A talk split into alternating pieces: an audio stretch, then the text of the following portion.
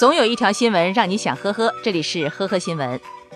四月十一号，山东武城，杨某、刘某和朋友开车出去游玩的归途中，分别在两个村庄偷走一只鸡和一只鹅。他们当晚将鸡和鹅炖熟吃掉以后，称因得知失主报警，压力太大，两人选择自首。目前两人已被治安拘留，并处治安罚款。二十一号，在杭州，祝某报警称自己的山地自行车被人偷走了。然而，这辆车的真正主人却是十五岁的初中生小王。原来，这辆车被祝某偷走两个月了。当天，小王在路边偶然发现了这辆车，民警核实后就让他骑回家了。没想到，祝某竟自己送上门。谈及为何赶来报警，祝某说：“这不是骑了一段时间，也有感情了吗？”盛某是一名微商，专门在网上出售水果、糖果、减肥产品等。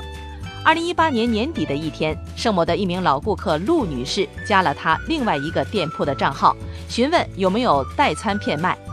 当时代餐片已经断货，但是想到对方并不知道这两家店都是自己开的，盛某就动起了歪脑筋。他以另一名微商的身份对陆女士说：“手里有代餐片。”两人商定以三点六万元的价格购买三万粒代餐片。陆女士随后将钱直接打到了盛某提供的银行卡。盛某收款后灵机一动，决定寄一袋大米给陆女士。为了让对方相信确实是不同的店，盛某还特地越过省界跑到江西省，用快递发送了十公斤大米。陆女士收到大米，莫名其妙，想询问卖家，却发现自己已被拉黑，于是报警。最终，盛某因涉嫌诈骗被苏州市吴江区检察院批准逮捕，赃款已经被追回，发还给了陆女士。近日，在南京江宁淳化的一个路口，男司机崔先生在驾驶汽车通过路口的时候，直接将小车开进了一处农田里，而惹祸的原因。竟然是崔先生的刘海太长了，视线受阻所致。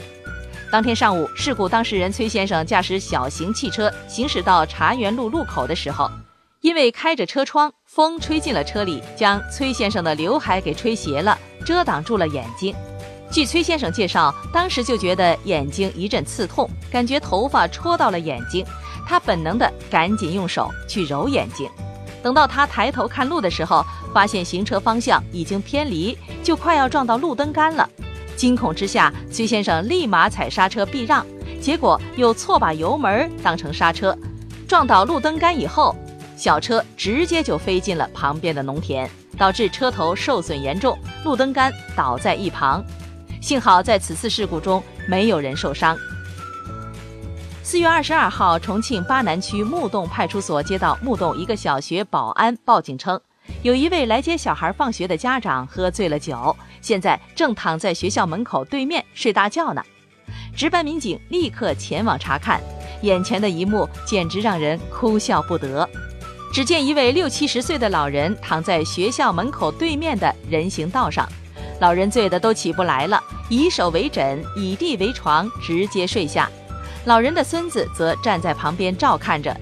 民警询问老人因醉酒不能清楚地回答，民警只好询问小男孩。原来孩子的父母在外工作，他跟着爷爷在木洞生活。懂事的小男孩还告诉民警，他的父母工作很辛苦，周末就会见到父母了。由于老人处于醉酒状态，民警将老人搀扶上车，带着他们先回派出所休息。